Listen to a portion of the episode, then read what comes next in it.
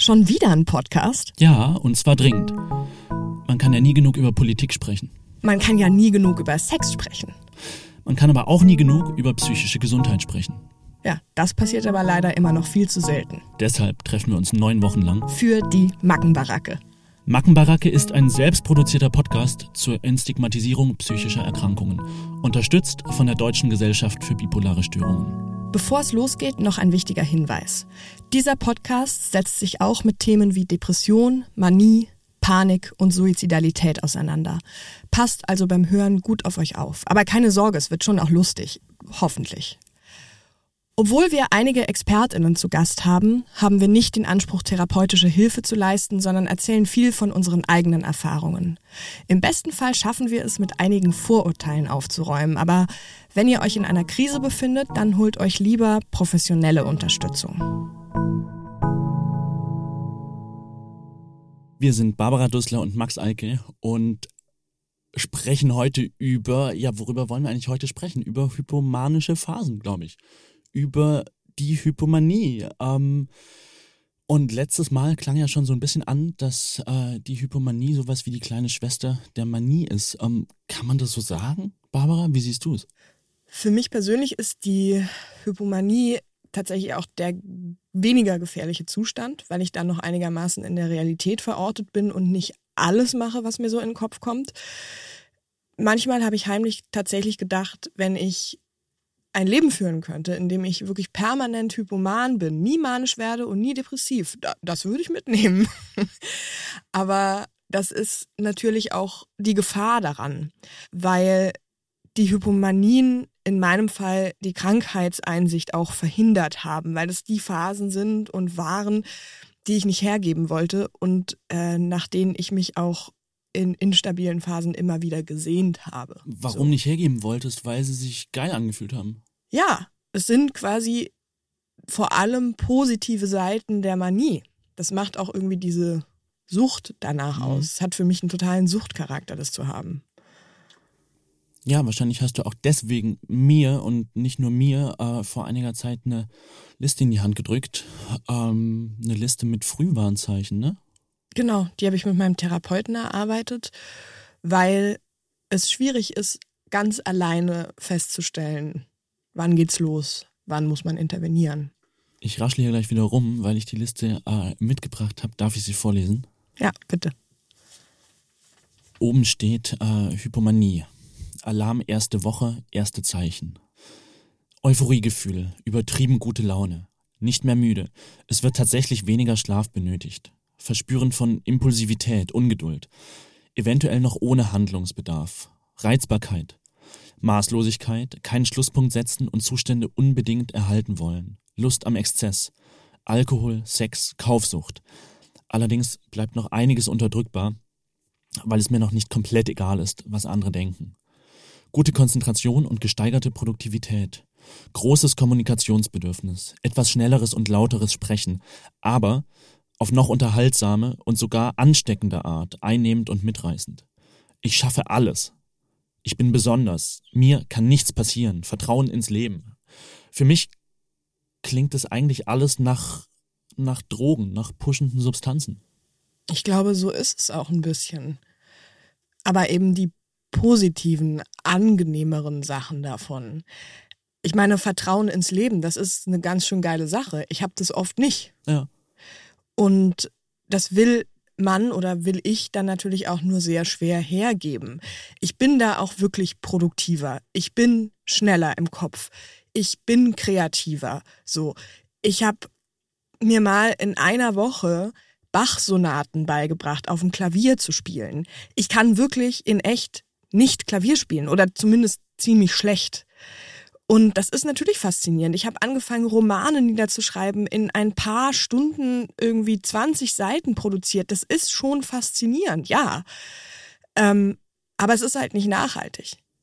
Kommt da eigentlich auch dieses Klischeebild her äh, des manisch-depressiven Künstlergenies so? Wahrscheinlich, ja. Schon, ne? Ich glaube auch, dass bestimmt Menschen in hypomanischen Episoden mehr leisten können. Glaube ich schon. Aber dieses trendy Ding von, hey, Vincent van Gogh war auch bipolar, Sylvia Plath war auch bipolar, das sind alles so Genies. Ich, ich hasse das auch auf eine Art, weil es diese Krankheit hypt. Das mhm. ist nicht gut. Das ist super, mhm. super krass gefährlich. Und in meinem Fall sitze ich dann in der Depression da und mir bleibt nichts von diesen Fähigkeiten. Ich saß mal in der Klinik und habe versucht, mich wieder an eine Bachsonate zu setzen und ich konnte nichts. Ich konnte gefühlt nicht mal mehr eine Tonleiter spielen. Also nichts bleibt. Und je manischer ich werde, desto dadaistischer wird meine Kunst. Mhm. Nichts daran ist dann mehr gut. Deshalb mhm. äh, muss ich mich kurz ein bisschen aufregen, weil das die Gefahr ist. So. Und bezüglich dieser Gefahr haben wir heute eine ganz tolle Gästin mitgebracht, die auch der Meinung ist, dass Hypomanien arschgefährlich sind und da mehr aufklären will. Und das wollen wir zusammen versuchen. Und ich bin sehr gespannt, was sie erzählt. Du auch? Na klar. Dann holen wir sie mal rein, oder? Unbedingt, bitte. Are you ready? I'm ready. Hi. Hallo. Vor uns sitzt Frau Dr. Theresia Alt. Sie ist waschechte Berlinerin und studierte Medizin in Freiburg, Hamburg und Berlin. Eigentlich hatte sie vor, Gynäkologin zu werden und kam dann über Zwischenstationen als Assistentin am Theater und andere Umwege zu ihrer Festanstellung als Psychiaterin in einer Klinik. So schön, dass du da bist. Was wir natürlich besonders spannend finden an deinem Besuch, ist die Tatsache, dass du selbst von einer bipolaren Störung betroffen bist. Du bist vom Fach weil du auch Psychiaterin bist. Du hast Medizin studiert, du arbeitest mit Betroffenen und hast selber die Diagnose. Das ist äh, ganz schön viel Psyche in deinem Leben, oder? Ja, das kann man so sagen. Ich finde es ganz toll, hier zu sein. Bin ja. ganz stolz darauf, dass ihr mich eingeladen habt, weil das ja schon auch was ganz Besonderes ist. Ich habe ganz viele Fragen, weil als wir am Telefon das erste Mal gesprochen haben, da hast du gesagt, dass es für dich ein ganz, ganz großes Anliegen ist, auch über Hypomanie aufzuklären, weil du das ähnlich gefährlich findest, wenn ich dich richtig verstanden habe. Und du selber bist Bipolar Typ 2, richtig? Genau, ja. Magst du mal kurz nochmal erklären, was das ist? Weil ich glaube, es hören auch Leute zu, die sich nicht so gut auskennen. Ja, also bei der bipolaren Erkrankung gibt es zwei Typen, zwei Ausprägungsgrade.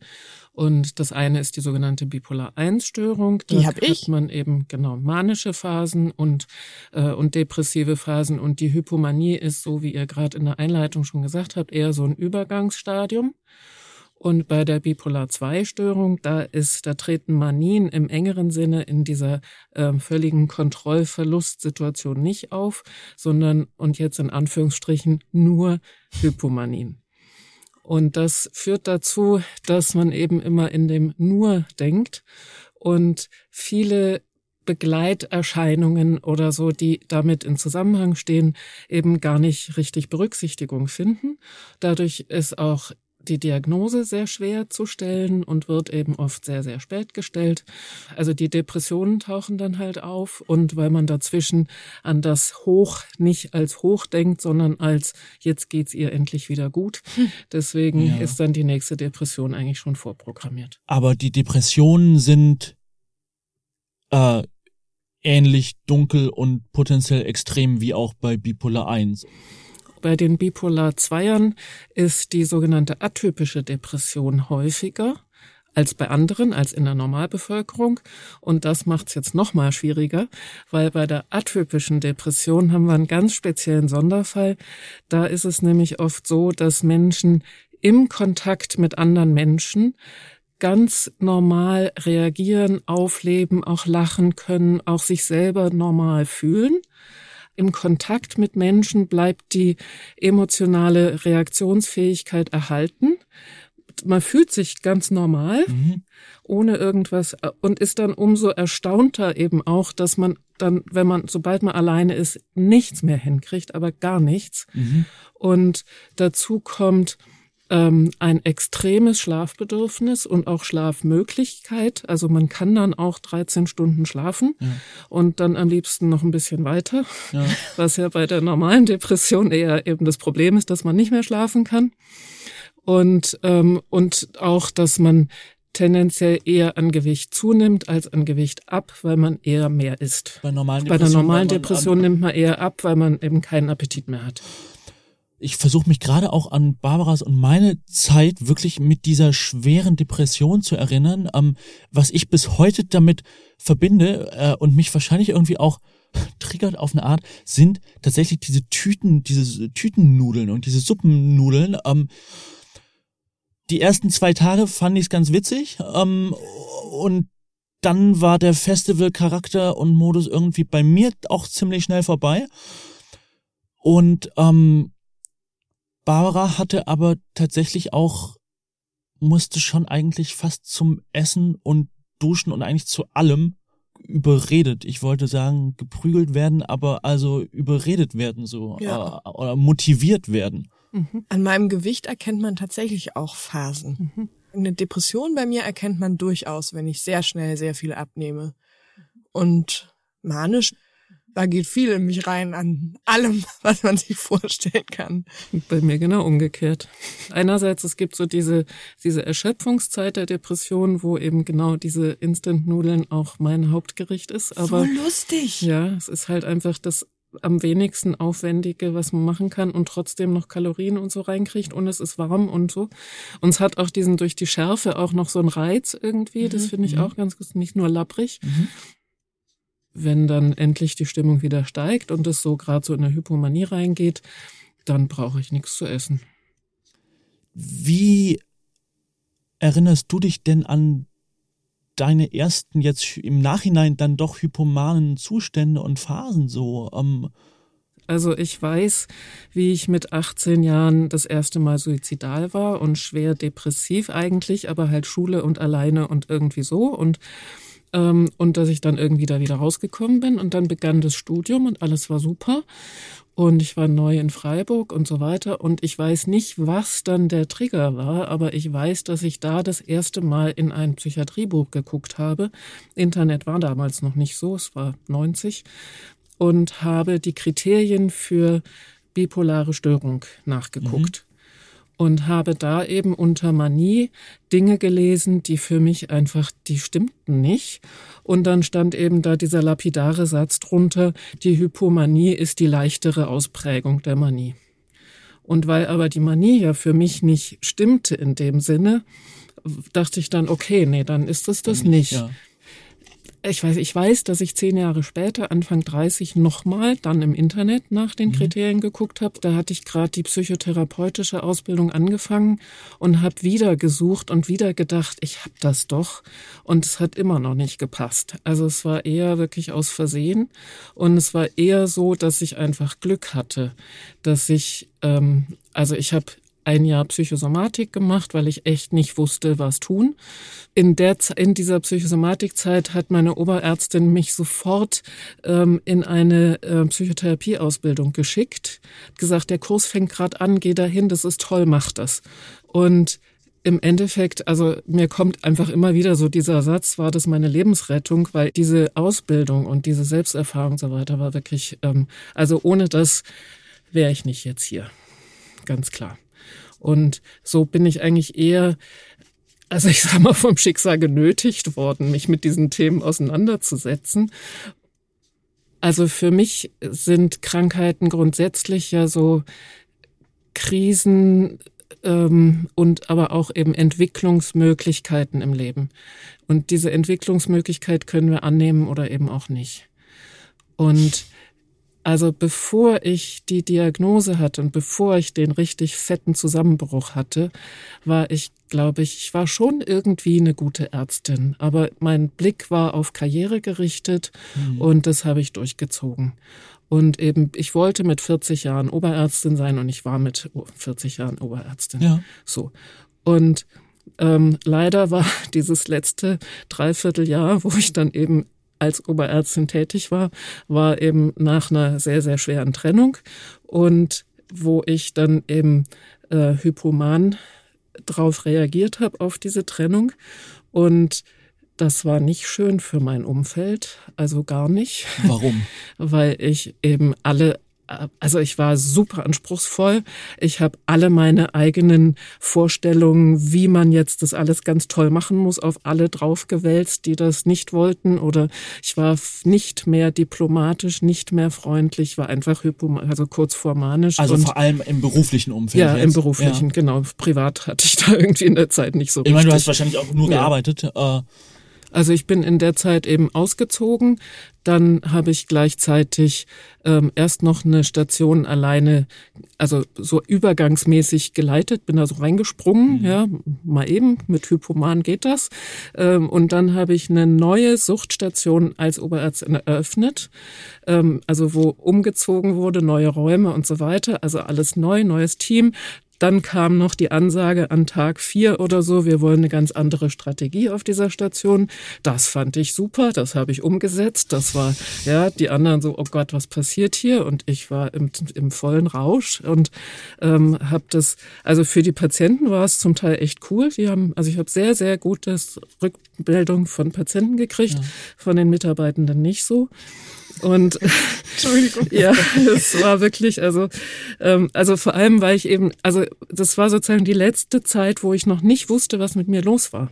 Mhm, sondern einfach verstehe. nur drin gelebt habe und dann hat mein Körper netterweise mir ähm, die die Bremse reingedrückt, nämlich über Rücken. Ich habe so furchtbare Rückenschmerzen gekriegt, dass ich deswegen mich krank melden musste. Und während ich krank gemeldet war, da bin ich dann abgestürzt, da bin ich dann in die Klinik jetzt, als ich so drüber nachgedacht habe, im Hinblick auf heute, ist mir nochmal bewusst geworden, ähm, ich habe natürlich auch eine Mutter, die ja auch aus dieser ähm, bipolaren Linie kommt und die ist extrem narzisstisch, extrem impulsiv, mhm. ähm, unberechenbar und insofern habe ich früh große Angst vor Impulsdurchbrüchen gehabt. Mhm. Und habe eben auch gelernt, mich zu kontrollieren, um mhm. sozusagen diese, um das nicht zu provozieren, dass da irgendwas passiert. Und das ist so eine Eigenschaft, die ist jetzt völlig unabhängig von bipolarer Erkrankung. Es ist, ja. glaube ich, einfach eine Eigenschaft, die mir sehr zugute kommt, dass ich ähm, eben große Angst vor Beschämung habe. Ja. Und ähm, sowas, ja. Und aber in den hypomanen Phasen verliere ich die Angst vor Beschämung. Mhm. Und dann passieren Dinge, die mich im Nachhinein sehr beschämen, weil man enthemmt ist. Und ähm, also so Thema Alkohol und so. Es wird ja immer gesagt, die, die drei großen Themen sind immer Stimmung, Antrieb und Denken. Also, dass man sozusagen ähm, eben die Stimmung ist gehoben, euphorisch oder gereizt und der Antrieb ist gesteigert. Man hat mehr Motivation, was Neues anzupacken. Die Entschei Entscheidungsfreudigkeit steigt. Mhm. Und im Denken ist man eher sozusagen bereit, so das Positive zu sehen. Mhm. Und was finde ich aber noch dazu kommt, ist der Umgang mit eigenen Werten dass man sozusagen auf der Mittellinie hat man bestimmte Werte und in der Depression schafft man die nicht mehr zu erfüllen. Wenn man eben drüber ist, dann fängt man an, die irgendwie zu relativieren. Oder eben, gestern habe ich mich noch mit einer bipolaren Freundin getroffen und die sagte ja, sie ähm, verliert die dann völlig, also findet die dann doof. Also zum Beispiel ein Wert ist, bei Krankheiten nimmt man Medikamente ein, Medikamente muss man regelmäßig einnehmen, ist ganz klar. Ist für mich eine ganz klare Sache. Wenn ich hypoman werde, dann nehme ich zwar weiter Medikamente, aber sag dann auch mal, auch mal einen Tag später oder früher oder ein bisschen oder so, ja, und ähm, oder dann nehme ich halt eine mehr, wenn es ein bisschen schlimmer ist. Also so ein, bekomme so ein leicht, so ein bisschen läppisches Verhalten dem gegenüber. Ich nehme die zwar noch, aber eben werde, also so individuell, sage ich mal. Ja? Mhm. und bin da zum Glück eben, also einerseits zum Glück eben auch sehr überzeugend und kann alle dann niederreden und so, dass dann alle dann denken, aha, so ist das jetzt also. Die andere Seite der Medaille ist aber, wenn ich dann wieder runterkomme und dann wieder sage, Medikamente muss man jeden Tag nehmen, dann gucken mich Leute an und wissen nicht mehr, ja was jetzt, einmal so, einmal so. Ich bin unzuverlässig, bin nicht glaubhaft, ähm, ich verrate mein alles, was ich sage und so, ne? Ja. Oder so Sachen wie ähm, vegane Ernährung. Ich habe halt einfach in den letzten Monaten gemerkt, dass mir das total gut tut Ja. und dass ich das auch ähm, einfach angenehm finde, keine Tiere und so. Ähm, jetzt die letzten letzte Woche bin ich halt so ein bisschen gehoben, ja, ich bin unterwegs, war auf Tagung, bin jetzt hier in Berlin und so weiter und esse fast jeden Tag Fleisch, weil das halt so cool ist und merke beim Essen, dass mir das nicht gut tut. Mhm. Aber schrillen dann jetzt bei dir gerade die Alarmglocken? Also jetzt Nein. Vor fünf Jahren hätte ich jetzt auch die Panik. Ja. aber jetzt nicht, weil und also ich behalte meinen Tagesrhythmus bei, ich behalte meinen Essensrhythmus bei, ähm, ich nehme meine Medikamente ordentlich und ich ähm, plane auch immer sozusagen Aktivitäten und Pausen inzwischen zusammen. Also nicht, dass ich erst eine Aktivität mache und dann feststelle, oh, ich glaube, ich brauche eine Pause, weil ich habe mich übernommen, sondern ich weiß schon heute, das ist für mich anstrengend, dann plane ich für heute Abend nichts. Und ich merke das, wenn ich jetzt das mit dem Fleischessen nehme. Ich gehe in das Restaurant rein und denke, ah, ich hätte Lust auf Spaghetti Aglio Olio, vegan. Ja, also hätte ich Lust drauf. Und dann gucke ich in die Karte und höre mich plötzlich sagen, Rindersteak. Mhm. Und denke, wieso? Und das ist dann so ein Teil in mir, der irgendwie sich erinnert, wie geil das mal war. Und ich kenne das, wo ich sozusagen von innen her ein Bedürfnis, also oder so ein Lust wirklich auf Fleisch kriege und sage, oh ja, heute koche ich mal oder ne, heute gehe ich essen extra oder so. Aber ich kenne eben auch dieses, wo es bestellt. Ja. Ich sage immer, es Das tut ist voll plötzlich interessant, es dass du bestellt. es sagst. Ja. Und ich guck zu und ich tu's dann und und wenn ich dann jemanden versuche zu sagen, oh mir geht's gerade nicht so gut, ich mache gerade so komische Sachen, dann ist das immer nicht nachvollziehbar für andere, weil die sagen, es ist doch okay. Es ist total okay, euphorisch zu sein. Es ist total okay, mal sich zu betrinken. Es ist alles total okay. Deswegen gibt es in der Psychiatrie Zeitkriterien und symptomatische Mengenkriterien. Also man muss, um die Diagnose Hypomanie zu erfüllen, mindestens vier Tage lang, mehr oder weniger ziemlich konstant, mindestens vier Symptome erfüllen, die da heißen gesteigerter Antrieb, ähm, euphorisch oder gereizt, ähm, Denkbeschleunigung, Konzentrationsschwierigkeiten, solche Sachen. Und nur wenn man das eben über vier Tage am Stück immer wieder hat, dann darf man das Hypomanie nennen. Genau, und die gesunden spannend. So, Menschen, ne? die haben einen Abend, wo, man, wo die so mal ja, loslassen. Ja. Und am nächsten Morgen sortieren die sich zusammen und gehen wieder zur Arbeit. Ich fände schön an dieser Stelle irgendwie auch über dieses Thema zu sprechen. Ähm, was passiert denn, wenn die engsten Menschen das Gefühl haben, mh, jetzt ist es nicht nur ein oder zwei Punkte von dieser Liste, sondern um ehrlich zu sein, ziemlich viele. Und ähm, wie vorgehen? Gibt es irgendwie eine gute Art? Gibt es eine ungute Art? Ähm, Oh ja. Und Theresia, gibt es da, ähm, also was sind deine Gedanken? Also es, man muss mal zwei grundsätzlich unterschiedliche Szenarien sich ähm, vorstellen. Das eine ist jemand, der sich noch nicht wesentlich mit der Krankheit befasst hat, das erste, zweite, dritte Mal da reinrauscht und außer mh, Klinik war doof und Medikamente machen dick, nicht so viel Meinung dazu hat.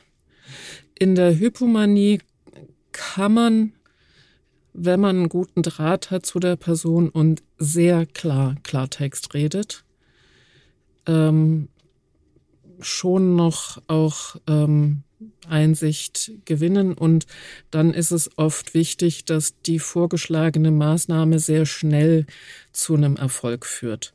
Also wenn man dann sagen würde, wir gehen jetzt in die Klinik, wäre dann schon eher, weil das jetzt oder eben wenn derjenige schon Medikamente hat ähm, und das auch sozusagen so vorbesprochen ist, dann sagen, du nimmst heute zwei Tabletten und morgen auch und übermorgen auch und dann reden wir mal wieder drüber. Ähm, das kann dann noch klappen.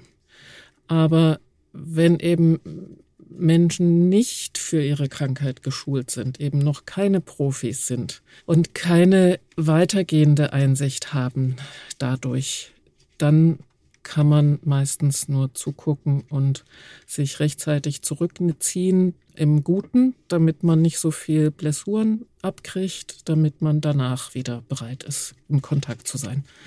Oh, ja, das ist bitter. die ganz traurige Nachricht, ja, weil wirklich, wenn es in die Manie geht, das weißt du wahrscheinlich auch, dann ist das halt mit der Einsicht und mit dem Reagieren und dann kommt es eben zu diesen Verschwörungsgefühlen und, und, und, und.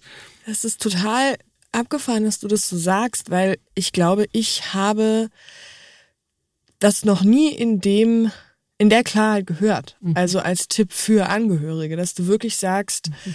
wenn die betroffene Person eine Einsicht hat und weiß wirklich ungefähr, was da passiert und was vielleicht auch hilft, mhm. dann kann man helfen als Angehöriger. Mhm. Und sonst kannst du eigentlich nur gucken, wie das Ding gegen die Wand fährt. Das mhm. ist ich glaube, das ist einerseits hilfreich, aber andererseits echt auch bitter. Ja, bitter, absolut. bitter, bitter. Absolut. Also man kann vielleicht noch so Sachen dann wirklich machen, wie irgendwie Scheckkarte also wegnehmen, so hoch ist verloren gegangen oder irgendwie solche Sachen, ja. Ähm, oder, auch richtig übergriffig. Oder so Auto, ähm, Auto irgendwas kurz schließen, dass es nicht mehr fährt. Also solche, also wirklich sowas könnte man machen, ja. Aber Hältst du das für gut? Ich kann mir schon vorstellen, dass es in manchen Fällen eine Möglichkeit wäre, irgendwie Schlimmeres zu verhindern. Also ich glaube, das ist der springende ja. Punkt, Schlimmeres ja. zu verhindern, ja. wenn genau. also gefühlt Gefahr im Verzug ist, in genau. Anführungszeichen, weil was würde man denn machen, wenn man mhm. jetzt mit einer engen Freundin wie dir, Barbara, das Gefühl hätte, so, okay, äh, da ist keine Einsicht da, du sagst so, hey, leck mich am Arsch, mhm. äh, ich werde jetzt sicher nicht irgendwo hingehen, Mhm. Ähm, hat man dann eine Verantwortung oder ab welcher Stelle zum Beispiel auch wirklich zu sagen, irgendwie, hey, ähm, wir denken uns was aus und ähm, du kommst mal mit irgendwie und äh, man fingiert was irgendwie im krassesten Fall finde ich tatsächlich auch gar nicht so einfach in einer Freundschaft so, also irgendwie e ethisch so, ne? Also äh, ab wann, also welchen Schritt Ab wann wird es auch einfach krass übergriffig? Genau, total. Und es ähm, ist einfach, es ist insofern finde ich eine der schlimmsten Erkrankungen ähm, eben die, was ja auch in der Schizophrenie passiert und in der Manie, wo eben diese völlige Verkennung der Realität stattfindet und daraus sich eben ganz schlimme Folgen ergeben. Und um die aber zu verhindern, weil du hattest ja gesagt, du hast so eine Liste eben gemacht, ähm, die Liste mit den, mit den Frühwarnsymptomen ist gut, aber es gehört dazu, und was sollen wir tun, wenn? Wie kommunizieren wir das? Und also ähm, ich finde eine, es gibt, äh, ich habe mal so eine Fortbildung zum Thema Frühwarnsymptome und Umgang und so weiter gemacht. Mhm. Und da haben die ganz klar gesagt, wenn man eben einen Menschen hat, dem man so eine Liste oder mit dem man das machen will, dann sollte man mit diesem Menschen, also angenommen es ist in einer Beziehung, da ist man ja auch räumlich nah beieinander, dann ähm, sollte man einmal in der Woche am Anfang, wenn alles noch instabil ist, einmal in der Woche sich unabhängig von Symptomen, Befinden und so weiter hinsetzen und gemeinsam die Liste durchgucken und sagen, wie siehst du das, wie sehe ich das? Und dann, je nachdem, was rauskommt, sagen, okay, dann heißt das jetzt wohl, du nimmst morgen frei, dass du mal wieder runterkommst oder dass du dich erholst, wenn es depressiv ist. Oder du rufst deinen Psychiater an, ob du das Medikament erhöhen kannst. Oder du weißt schon, dass du Bedarfsmedikation hast. Oder du gehst jetzt einfach mal spazieren oder wir gehen zusammen spazieren, sowas. Ja? Aber dass man das unabhängig macht und eben, und dann kann man die Intervalle natürlich erhöhen und sagen, wir treffen uns alle zwei Wochen, alle vier Wochen. Und ähm, haben immer so ein Stufenschema dabei. Wenn so und so viele Symptome ähm, positiv mhm. sind, dann kommt als nächstes der und der, der Schritt. Schritt. Genau. Also ist das eigentlich dein Tipp? Das, ja. das ist aber vielleicht gut, weil das ist immer noch eine Frage, die ich mir stelle, obwohl ich seit zwei Jahren stabil bin und glaube ich ein besseres Gefühl dafür habe. Mhm. Dann werden Max und ich jetzt wohl uns einmal im Monat hinsetzen und diese Liste durchgehen. Hast du Bock? Mhm.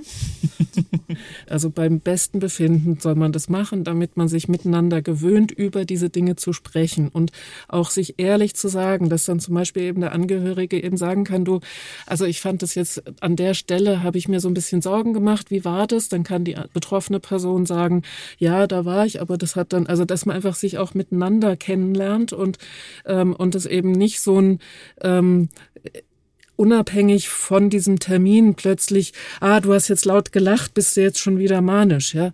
Und so, weil das bekommt dann eben dieses Verfolgungs-, dieses Paranoia-Ding, ja, dass man sich immer beobachtet fühlt und gar nicht mehr richtig normal. Und dann kriegt man irgendwann Hass auf den entsprechenden Freund, Freundin und ähm, sagt dann, von dir lasse ich mir schon gar nichts mehr sagen äh, also ich glaube wirklich, dass für eine Stabilität auch wichtig ist, dass man auf eine Art normal sein darf und normal sein beinhaltet halt auch mal sich wegzuschießen und irgendwie mal drüber zu sein. Mhm. Und naja, ähm, ihr wisst schon, was ich meine, ne? Ich glaube, es hat auch wiederum ganz viel mit Vertrauen zu tun. Und ich glaube, das mhm. habe ich mit verschiedenen Freundinnen von mir, aber sonst habe ich das durchaus auch schon erlebt, dass ich mich zurückgezogen habe, weil ich das Gefühl hatte, okay, jetzt werde ich nur noch beobachtet und das ist dann ab irgendeinem Punkt auch verletzend, weil ich das Gefühl habe, okay, wenn wir uns hier gar nicht mehr vertrauen, du mir nicht in meiner Stimmung und ich dir nicht in deiner Bewertung, dann ist irgendwas auch einfach kaputt gegangen.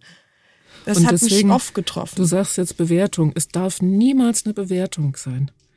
Also ganz toll, das ist dann sozusagen ähm, der Goldstandard, wäre eben so eine, ähm, eben wirklich das zu machen mit Punkten, Punkte verteilen mit den Symptomen und eine Ampel ähm, auch mit Punkten dazu zu tun, was Maßnahmen angeht. Also sozusagen bis, bis ähm, gelb, bis auch bis dunkelgelb sind es so Maßnahmen wie eben, ich gehe mal früher schlafen oder ich mache einen Spaziergang oder ich meditiere oder was mir halt gerade, also wo ich halt weiß, das holt mich runter, es tut mir gut.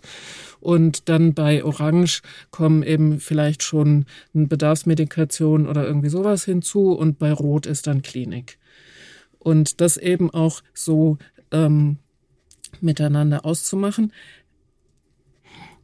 Ich liebe und verteile Stimmungstagebücher an alle Patienten, die irgendwie solche Krankheiten haben. Dieses Dokumentieren und sich einmal am Tag oder in, ich sage auch in schwierigen Phasen habe ich dreimal mhm. am Tag ähm, mich sozusagen äh, gefragt, wie geht's mir gerade? Morgens, mittags, abends mache ja, ich auch. Genau. Und ähm, um und dann eben nicht nur, wie geht's mir, sondern was für Symptome habe ich gerade, was für Gefühle sind das. Und wenn ich dann eben zum dritten Mal ähm, euphorisch oder super oder so, dann weiß ich inzwischen, dass ich das genießen kann und morgen nichts mache. Und für mich war ganz einschneidend, muss ich ganz kurz erzählen, vor fünf Jahren war ich, war ich nämlich, habe ich gerade festgestellt, das letzte Mal in der Klinik. Und ähm, da war ein toller Arzt, äh, der sich gut mit bipolaren Störungen auskannte. Äh, findet man auch nicht so oft. Nee. Und, ähm, und da bin ich dann, ich kam in so einem Mischzustand da an, ganz voller Angst und war echt boah, völlig, völlig neben der Spur. Und aber habe mich dann relativ schnell berappelt, ähm, habe auch eben immer nur gesagt, ich könnte jetzt das Medikament so und so. Und er so, ja, machen Sie, machen Sie. Also war so.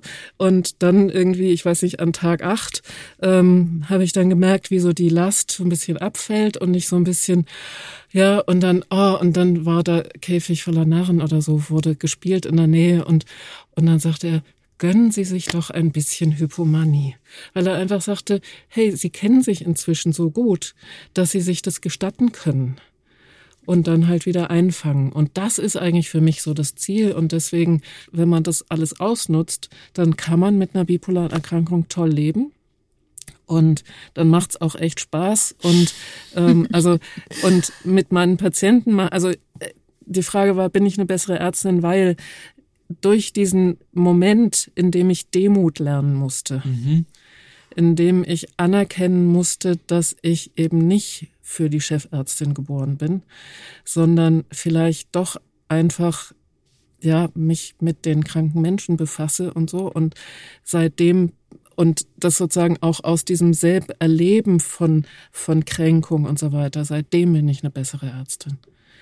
Aber ähm, das Eigentliche ist, glaube ich, diese Krankheitserfahrung an sich, dieses Endlichkeitserfahrung und ähm, zu wissen, wie sich's anfühlt, wenn Pläne kaputt gehen, wenn man die Karriere-Sachen eben sausen lassen muss und sich umorientiert ja. und sowas. Das, das sind so Qualitäten, wo ich ähm, also für mich selber einfach, seitdem macht mir die Arbeit viel mehr Spaß.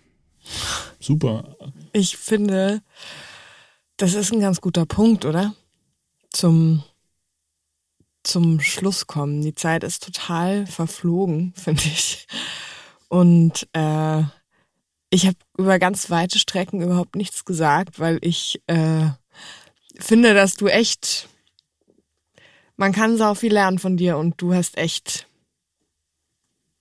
möchte jetzt nicht sagen Vorbildfunktion, aber Vorbildfunktion.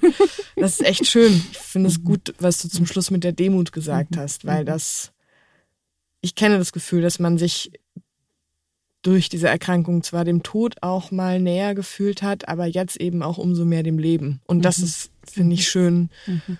Und schön zu sagen, ich habe Demut vor dem, was ich tue und was ich trotzdem vielleicht schaffe oder auch Gerade deshalb. Danke, dass ja. du da warst. Danke für das tolle Gespräch. Vielen Dank. Tschüssi. Ciao. Dieser Podcast wird unterstützt und gefördert von der Deutschen Gesellschaft für bipolare Störungen, der Bahn BKK und der Körperstiftung.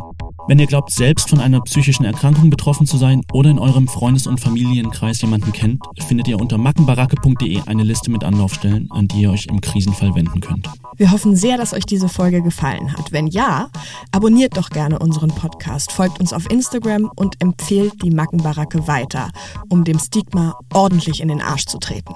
Wir freuen uns riesig, wenn ihr nächstes Mal wieder dabei seid.